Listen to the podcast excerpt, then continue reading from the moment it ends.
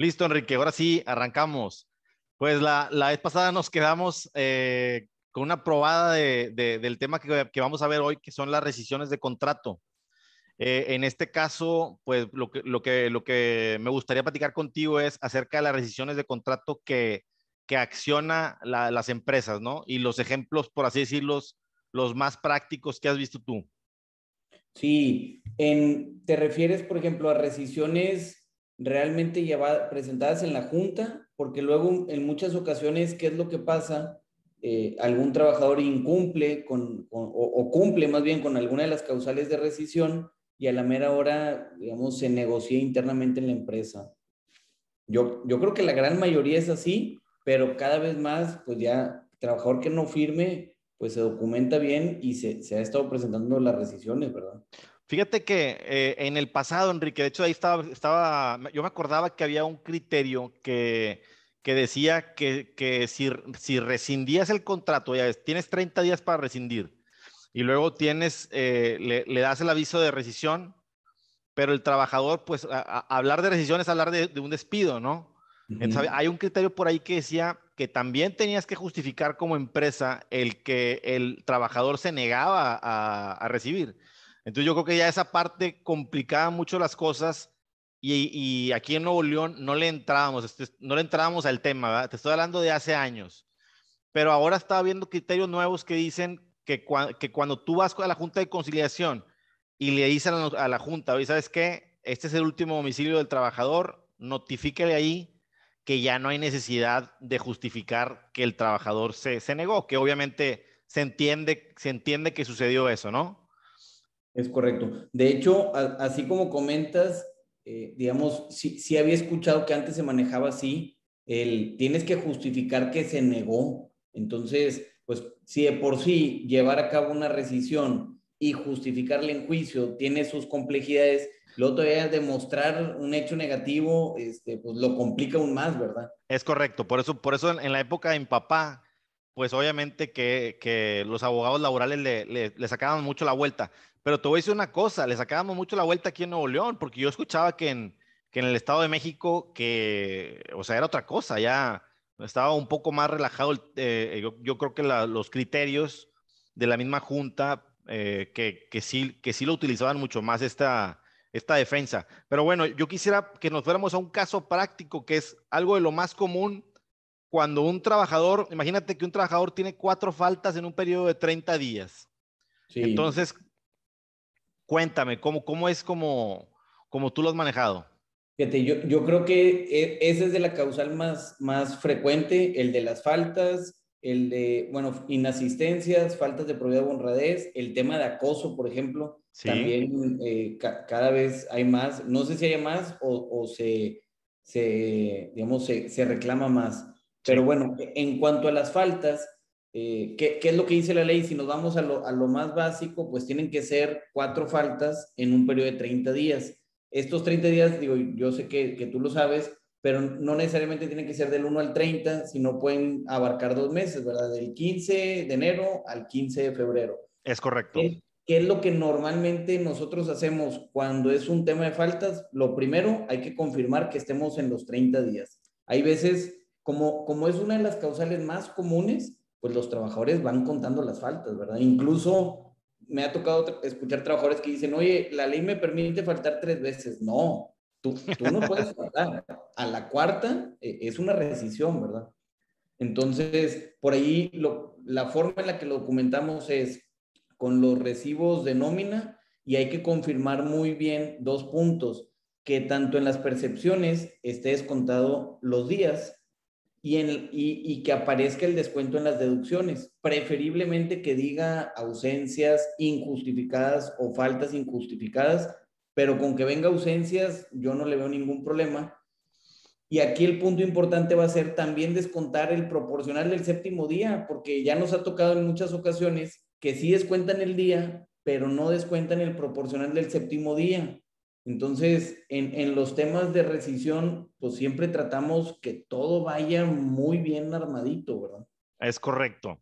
Ahora, algo, algo que te quería preguntar y que lo he traído desde, desde que platicamos aquella vez es, eh, te vas nada más, o sea, bueno, yo, yo, yo sé que, nosotros tenemos que justificar como empresas, en este caso, que el trabajador faltó, porque ya, llega, ya ha llegado el momento del procedimiento, pues la carga de la prueba tuya es precisamente acreditar ese hecho. Y hablábamos eh, precisamente aquel día sobre las actas administrativas, que obviamente es un tema eh, que, que, que, soporta eh, e, esta situación, ¿no? Sí, Entonces, bueno, haz de cuenta, para, por ejemplo, cuando se va a llevar a cabo un, una baja por temas de rescisión, normalmente lo que ocupamos son los recibos de nómina, controles de asistencia y siempre, siempre, siempre hacemos un acta administrativa donde el trabajador, digamos, antes de notificarle la rescisión, que la persona de recursos humanos o de legal le, le pide, oye, pues tenemos que documentar las faltas y ya sea ese mismo día, eh, una hora más tarde o al día siguiente, ahora sí, digamos, procedemos a rescindirlo. ¿Para qué? Para tenerlo todavía mejor documentado. Ahora, si no firma el acta administrativa, yo normalmente lo veo como una prueba extra. Si no firma el acta administrativa, eh, en muchas ocasiones, como quiera, presentamos la rescisión, ¿verdad?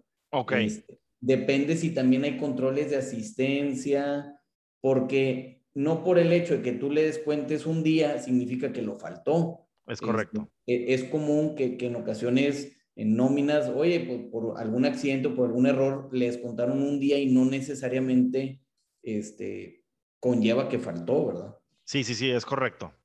Bueno, y fíjate que, que tú, tú, me comentabas algo de, del acta administrativa. Quisiera ahondar un poquito en ese tema porque me decías tú que, que a veces las actas administrativas las ves muy flojas o sea, incompletas o imprecisas y pues no, no, no, no te animas a tomar esta acción.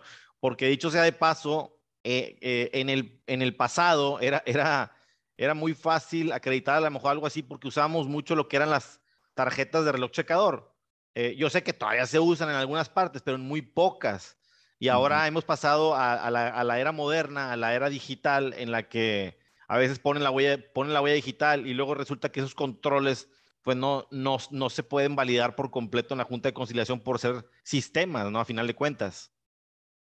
Sí, que ahí fíjate, algo que nos ha tocado, por ejemplo, con el tema del registro de acceso, efectivamente, pues es mucho más fácil cuando es reloj checador, porque viene firmado normalmente por, por día o por semana. Es correcto. Cuando es con huella, eh, digamos, sí se puede, porque ya hay algún, yo ahí tengo un perito, este, que, que sí dictamina en cuestión dactilar eh, electrónica, sí. pero uno es el costo y por eso yo normalmente le digo a, a, las empresas, ¿verdad? Hay que documentarlo con un acta administrativa porque de lo electrónico lo pasamos a algo por escrito. Entonces, sí. Ya, ya tenemos la alternativa de, oye, no, nos vamos con los recibos de nómina y con el acta administrativa o ya se ponderará si agregamos los controles de asistencia pero también cuidar, pues no, no encarecer de más el juicio, ¿verdad? Es correcto. Bueno, entonces vámonos al acta administrativa. ¿Qué, qué, qué son los puntos que normalmente tú revisas con, con, tu cliente que debe contener un acta administrativa?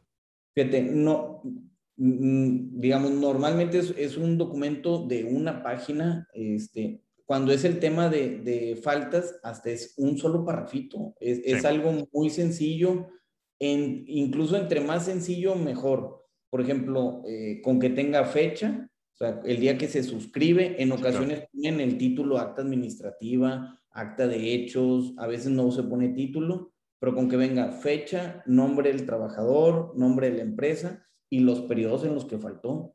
Por okay. medio de la presente, reconozco haber faltado injustificadamente los días tal, tal, tal y tal, de tal mes y año, y firme y huella, ¿verdad?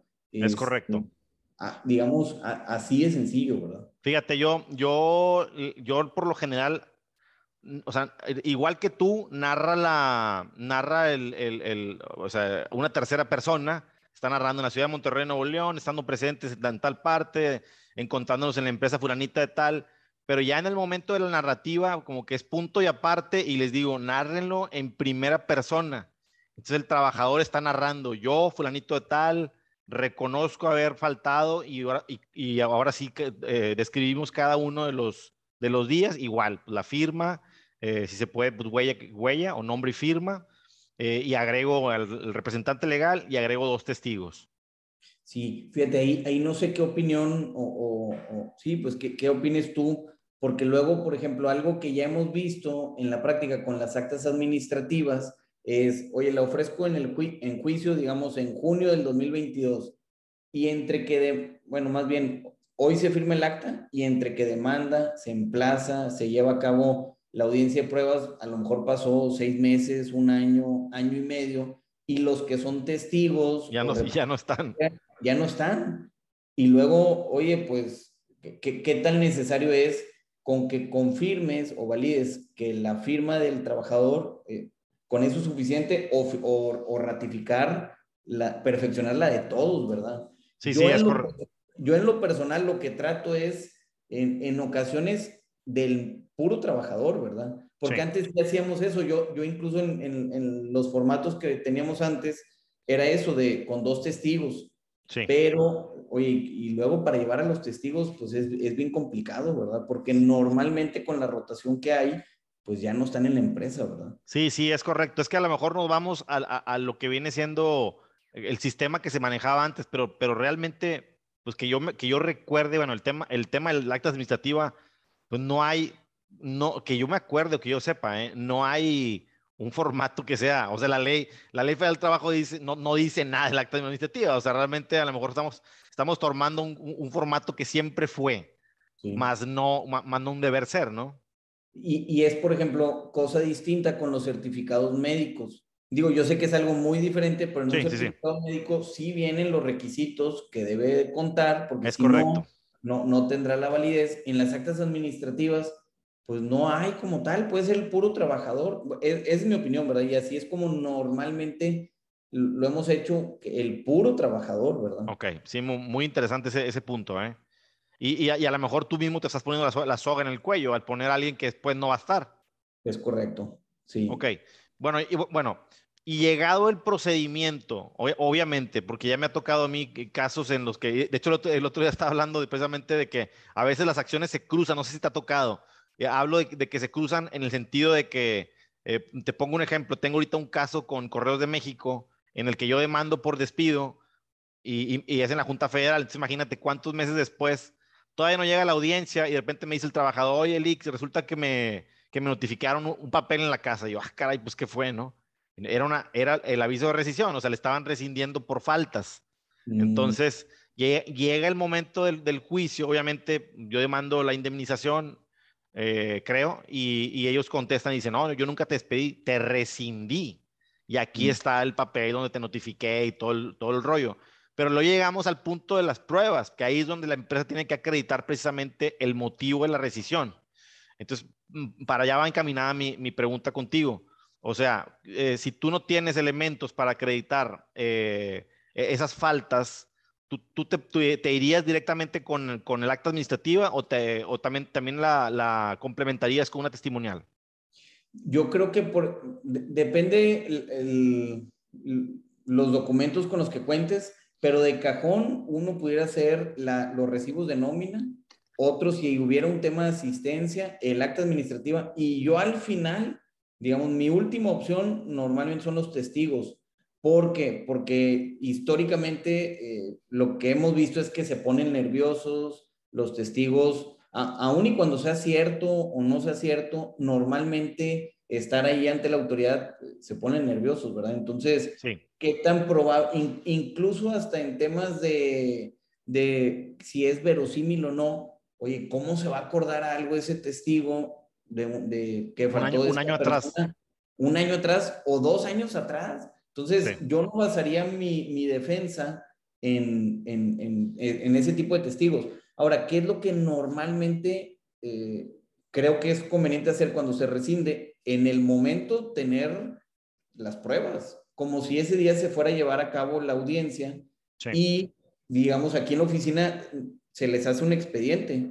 Tengo el, el aviso de rescisión, se presentó y aquí mismo tengo los recibos, Aquí mismo ya tengo los controles de asistencia, aquí mismo tengo todo para cuando llegue la demanda, evitar el, oye, cambió la persona de recursos humanos, se perdió del sistema, fíjate que no los encontramos. ¿Por qué? Porque lo que comentas es cierto, tenemos la carga probatoria, ¿verdad? Y ya, ya, ya te aventaste la hablada, imagínate, ya te aventaste la, ya, te aventaste la hablada, ya perdiste, ya, ya no están los documentos, suele pasar eso. Oye, ya no los tienes, ya mejor acércate a arreglar, ¿verdad? Sí, es correcto. Oye, y cuéntame un poquito del aviso de rescisión, que yo, yo, yo lo te había platicado, tengo casi 30 años en esto y he visto yo creo que cinco en, en toda mi vida, ¿no? Entonces, cuéntame, ¿qué, ¿qué requisitos son los que por lo general estás manejando por ahí? Fíjate, lo, lo, único que dice la ley es, tiene que tener la fecha, o tú tienes que hacer el conocimiento del trabajador, la fecha y la conducta. Entonces, este... O sea, el motivo de rescisión. El motivo, hasta me dan ganas, nada más que vienen los datos del cliente, pero bueno, este, puedo ponerte uno, es muy similar al acta administrativa, pero haz de cuenta que viene fecha, eh, a partir de cuándo surte efectos la rescisión, okay. porque normalmente te notifico hoy 8 de junio y hoy surte efectos la rescisión, ¿verdad? Sí, sí, y, sí. El, y el motivo, pues son estos, ¿verdad? Faltaste de forma injustificada tales días, este, y así tal cual, como, como, como el acta administrativa, ¿verdad? Sí, sí, es eh, correcto. Esa rescisión, por ejemplo, con el tema de las rescisiones, con el aviso de rescisión, siempre es importante tratar pues, de ser lo más concreto posible, porque luego, si quieres ahondar mucho, este... Tú mismo te disparas. Es correcto. Sí, estaba viendo por ahí un criterio de la Corte que dice que, o sea, no tiene, no tiene mayor formalismo más que el que acabas de decir. No sí. tienes que hacer explicación de hechos, nada más es, es el, obviamente el nombre, el, el, el, motivo y se acabó. Sí, mira, quiero ver si, si aquí así a la mano tengo uno muy rápido. Dale, dale. Y si me aguanta, mira, por ejemplo, me, me das un segundito. Bueno, voy a copiar el párrafo eh, en, en, otro para quitar nada más el dato de, de, la empresa. Sí, claro. Este, mira, archivo nuevo.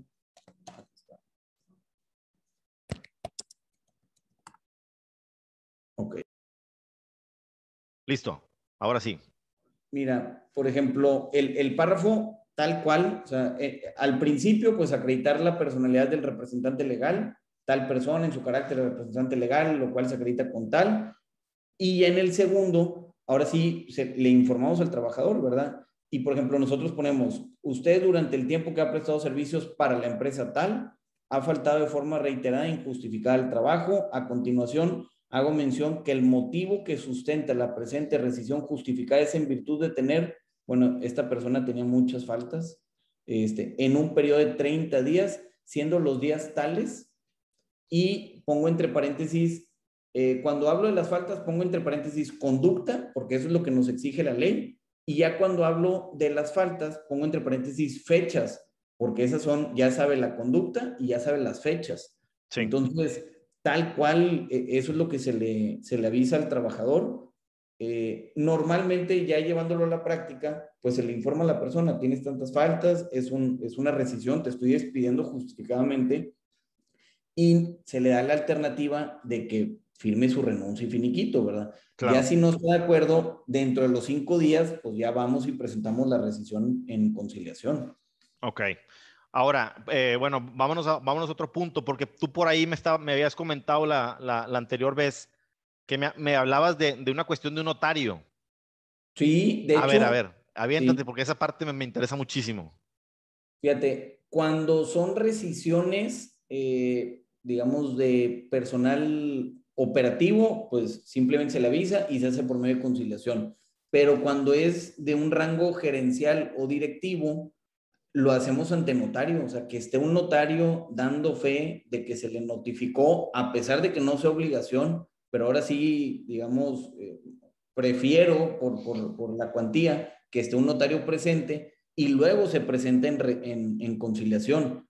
Se presenta todo, el, el, el, escrito a la Junta, el aviso y la fe notarial, ¿verdad? Pero, pero ¿por qué lo presentas en la Junta si a final de cuentas con, con, con, con el acta notarial puedes acreditar que no lo recibió, ¿no? Sí, fíjate, es, digamos, a fin de cumplir con las dos. Ya ves que en la ley dice, tienes que darle aviso al trabajador o presentarlo en conciliación. Entonces, cuando son casos muy delicados, preferimos cumplir con las dos, ¿verdad? Yo sé que justificando uno es suficiente, okay. este, pero pues sí tratamos de, de, contar con las dos, ¿verdad? Sí, sí. Ahora, y, Oye, es que, es que ahí, Enrique, entramos en, una, en, una, en un dilema porque, ¿qué, o sea, yo, yo me hago este interrogante y, y, la verdad es que no, no, no, no, no he podido obtener respuesta. ¿qué pasa si no tienes el domicilio correcto del trabajador? Yo, fíjate, yo también me lo he cuestionado, este, no me ha tocado, la verdad, normalmente los encontramos. Porque está interesante eso, ¿eh? Supongo, la, no sé, digo, vamos aquí a hablar así al aire, supongo que la Junta nos debería percibir eh, a un término de tres días si contamos con algún otro domicilio. Si no contamos con el otro domicilio, no, no estamos obligados a lo imposible. Entonces, quiero pensar que se deberían de girar oficios a las, a las autoridades, CFE, Agua, eh, INE. INE, a todas estas autoridades de control vehicular para fin de, de, contar con un domicilio.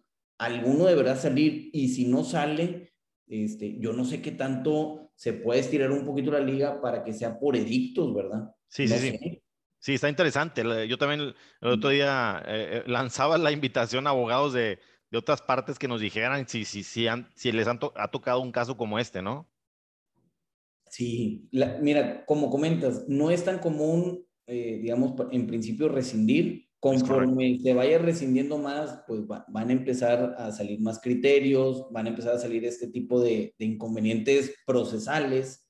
Este, pero pues sí, digo, al, al final de cuentas, lo, lo que creo es la obliga, y, a ver qué opinas en eso, la obligación de la empresa es dar aviso a la Junta.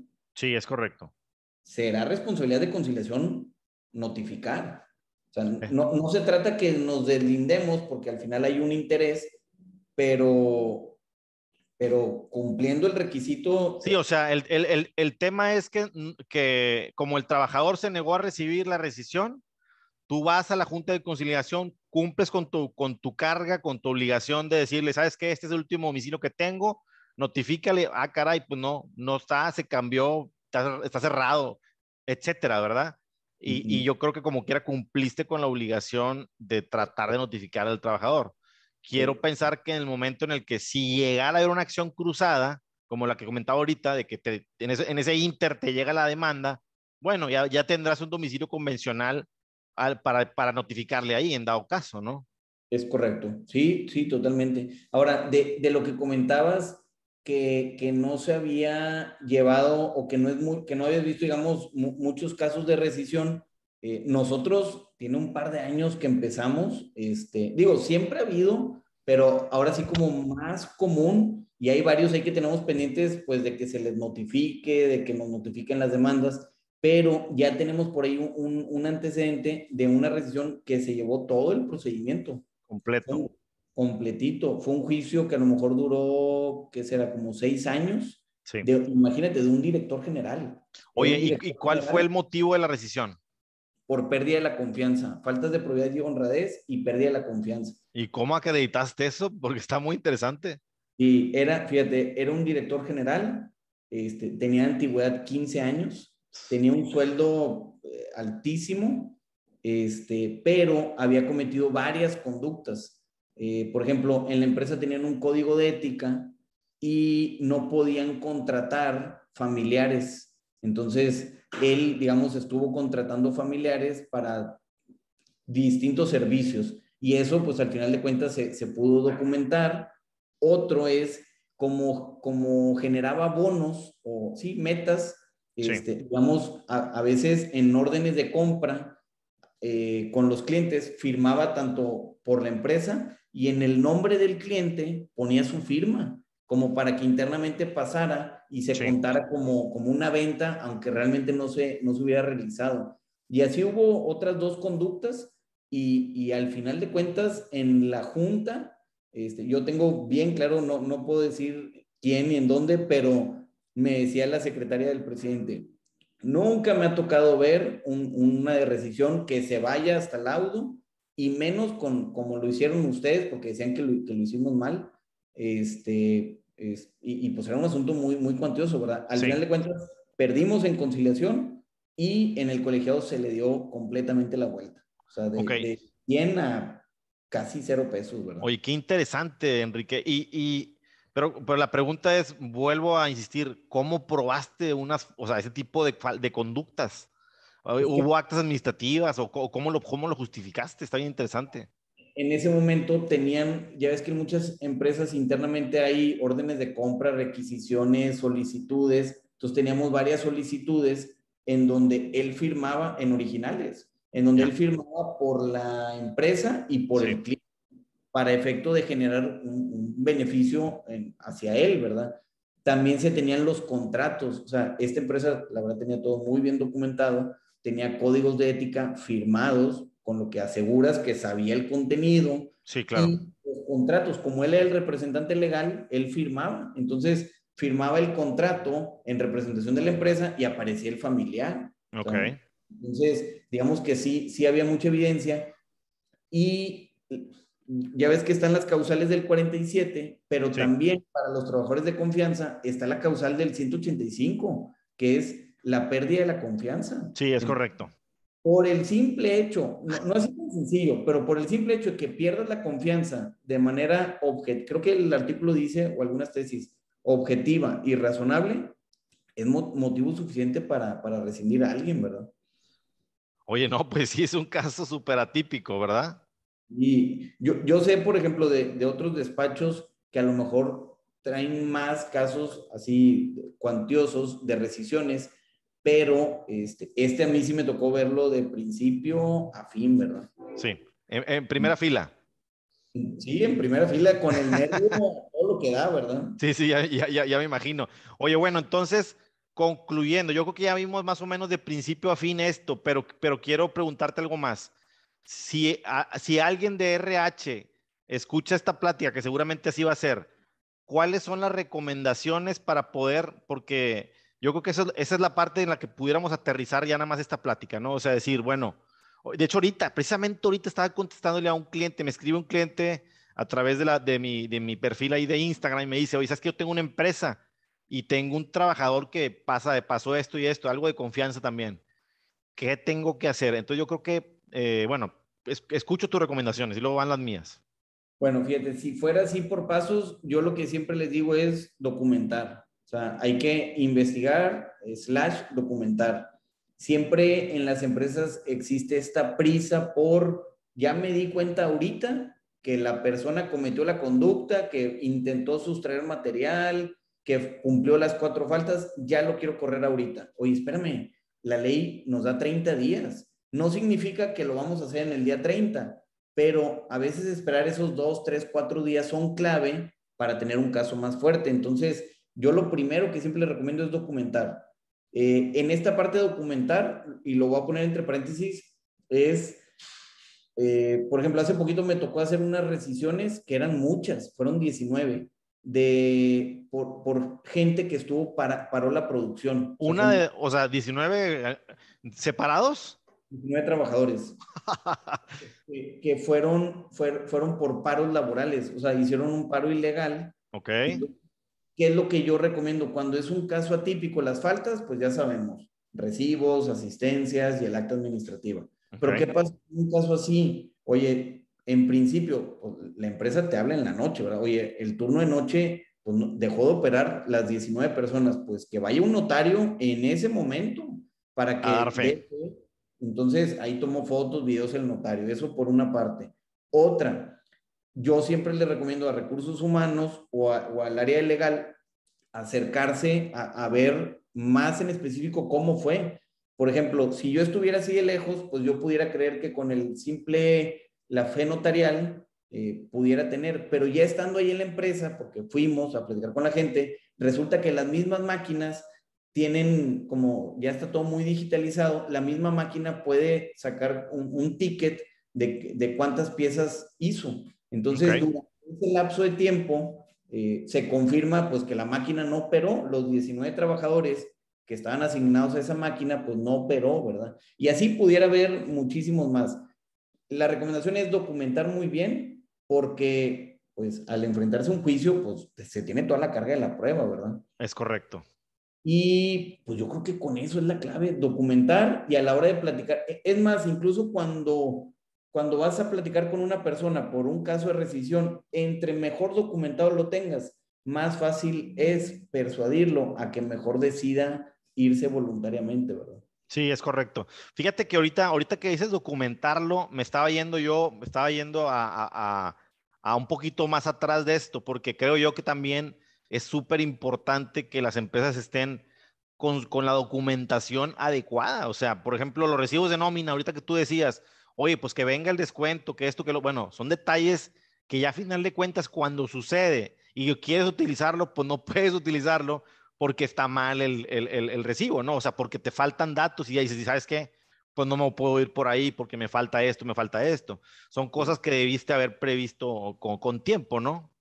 Y, eh, no, y hay, hay estos puntos que se puede prevenir. Por ejemplo, algo que pasa muy seguido con las, con las faltas. Cuando son empresas que tienen sucursales, ¿Sí? A veces el supervisor de la sucursal reporta la falta tardía.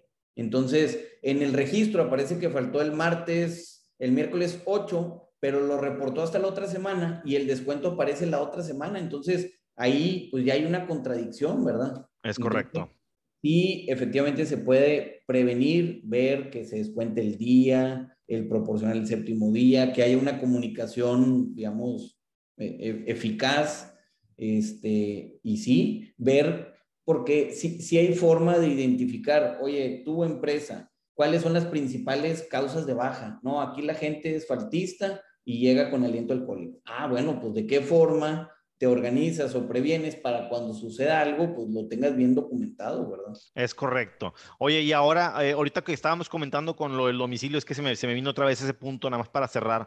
Yo, entonces es muy importante que, por ejemplo, tú tienes un trabajador de que tiene contigo 10 años, creo que, no, por ejemplo, cuando tú contratas a alguien eh, eh, foráneo, ya ves que tienes que notificar la migración y es bien importante cuando esa persona cambie de domicilio que esté avisando a migración. Haz de cuenta que tiene que ser igual aquí, ¿no? Tienes que estar muy al pendiente RH precisamente de esos cambios de domicilio para, para, para minimizar eh, estas cuestiones, ¿no? Sí, hay, hay empresas que, que, tienen gente de mucha antigüedad y lo que yo he visto que hacen es cada tres años, por ejemplo, hacen actualización de datos, tanto temas de domicilio, tema de beneficiarios, porque ya ha habido problemas Oye, es que resulta que puse como beneficiaria a mi esposa y ya me divorcié y ya me volví a casar, ¿verdad? Ah, buenísimo, buenísimo ese punto, sí, cierto. Es correcto. Sí, es importante como cada, depende de las empresas, pero cada cierto tiempo actualizar los datos, ¿verdad? Sí, de hecho, ahora es un tema súper importante el que en el contrato pongas hasta el beneficiario, porque hay muchísima gente, muchísima gente, Enrique, que llega aquí conmigo, ahora sí por la parte actora, que te dice, bien, ¿quién es? ¿Quién es? Ah, es mi esposa, ah, mucho gusto, ¿no? y luego, está, y luego hace la demanda de Estado Civil, o sea, eh, ah, unión libre. Oye, pues esto contrae muchísimos problemas, ¿verdad? Y, no está protegida pues, en el seguro, o al menos es un tema ahí medio complicado. Pero bueno, yo creo que con esto más o menos redondeamos eh, este tema tan interesante. Sí, que, que, incluso, por ejemplo, en el tema de beneficiarios, por ahí, y, y, luego lo platicamos, pero me tocó un asunto interesante, este, en donde designó a alguien y, oye, pues, tienes libertad de designar a quien tú quieras o la, o la ley te dice quién es, ¿verdad? Entonces, ese asunto, digamos, estuvo interesante. Después lo, lo platicamos con un café. claro que sí. Ya está, Enrique. Pues te agradezco muchísimo. Buenísima la plática tuya, buenísimos tus consejos. Siempre, en, el video pasado que hice acerca de las rescisiones, dije, eh, próximamente voy a tener una plática con, con, Enrique Garza, abogado joven con mucha experiencia, y, el día de hoy me lo, me lo comprobaste. te agradezco mucho, ¿eh? No, cualquier cosa, aquí estamos a la orden. Gracias, ahí vamos, ahí vamos planeando la, la que sigue. Claro que sí. Alan Enrique, hasta luego, gracias.